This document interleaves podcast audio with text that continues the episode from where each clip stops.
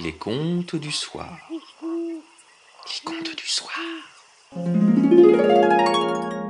Conte d'Andersen. La petite fille aux allumettes.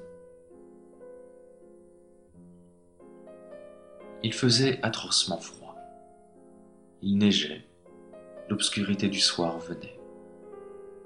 Il faut dire que c'était le dernier soir de l'année, la veille du jour de l'an. Par ce froid, dans cette obscurité, une pauvre petite fille marchait dans la rue, tête nue, pieds nus. C'est-à-dire, elle avait bien mis des pantoufles en partant de chez elle, mais à quoi bon? C'étaient des pantoufles très grandes. Sa mère les portait dernièrement, tellement elles étaient grandes, et la petite les perdit quand elle se dépêcha de traverser la rue au moment où deux voitures passaient affreusement vite. Il n'y eut pas moyen de retrouver l'une des pantoufles, et l'autre, un gamin l'emporta. Il disait qu'il pourrait en faire un berceau quand il aurait des enfants. Et donc, la petite fille marchait, ses petits pieds nus tout rouges et bleus de froid. Dans un vieux tablier, elle tenait une quantité d'allumettes, et elle en avait un paquet à la main. Personne, de toute la journée, ne lui en avait acheté. Personne ne lui avait donné le moindre skilling. Affamée, gelée, l'air lamentable, elle marchait, la pauvre petite.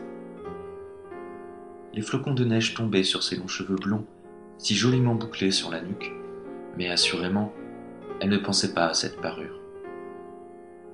À toutes les fenêtres brillaient les lumières et cela sentait si bon d'oie rôti dans la rue.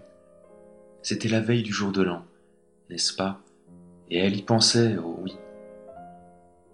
Dans un coin, entre deux maisons dont l'une faisait un peu saillie, elle s'assit et se recroquevilla. Elle avait replié ses petites jambes sous elle, mais elle avait encore plus froid, et chez elle, elle n'osait pas aller, car elle n'avait pas vendu d'allumettes, pas reçu un seul skilling, son père la battrait, il faisait froid à la maison aussi. Il n'avait que le toit au-dessus d'eux. Le vent pénétrait en sifflant, bien qu'on eût bouché les plus grandes crevasses avec de la paille et des chiffons. Ses petites mains étaient presque mortes de froid. Oh, qu'une petite allumette pourrait faire du bien Si seulement elle osait en tirer une du paquet, la frotter contre le mur, se réchauffer les doigts.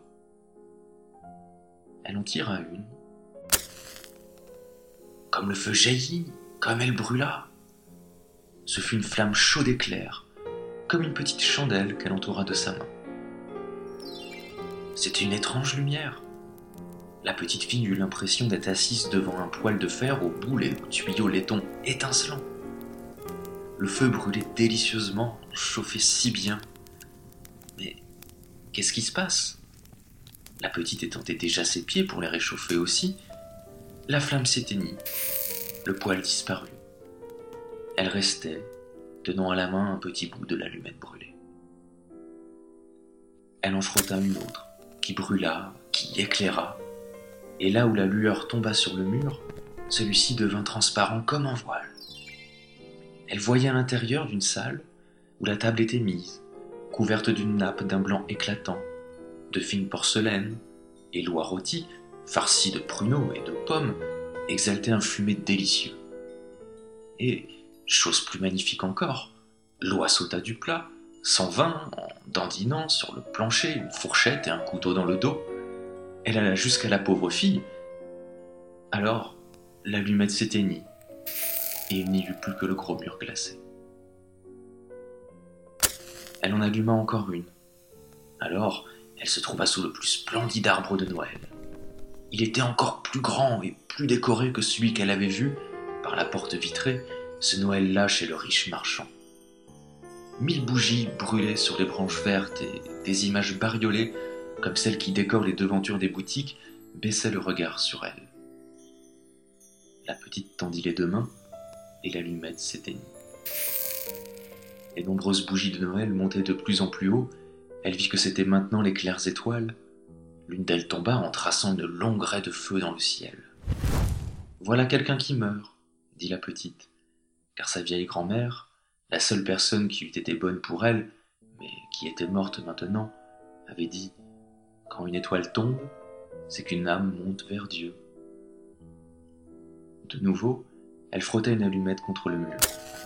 Elle éclaira la ronde et, dans cette lueur, il y avait la vieille grand-mère, bien claire, toute brillante, douce et bénie. Grand-mère, cria la petite, oh, emmène-moi. Je sais que tu disparaîtras quand l'allumette s'éteindra. Disparaîtra comme le poêle bien chaud, la délicieuse oie rôtie et le grand arbre de Noël béni. Et elle frotta très vite tout le reste des allumettes du paquet. Elle tenait à garder sa grand-mère. Et les allumettes brillèrent d'un tel éclat qu'il faisait plus clair qu'en plein jour.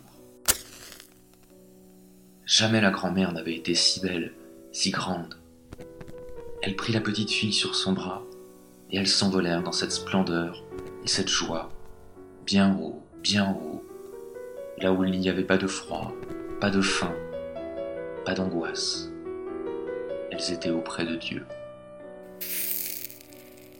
Et dans le recoin de la maison, à l'heure du matin glacé, la petite fille était assise, les joues rouges, un sourire à la bouche, morte, morte de froid le dernier soir de l'année.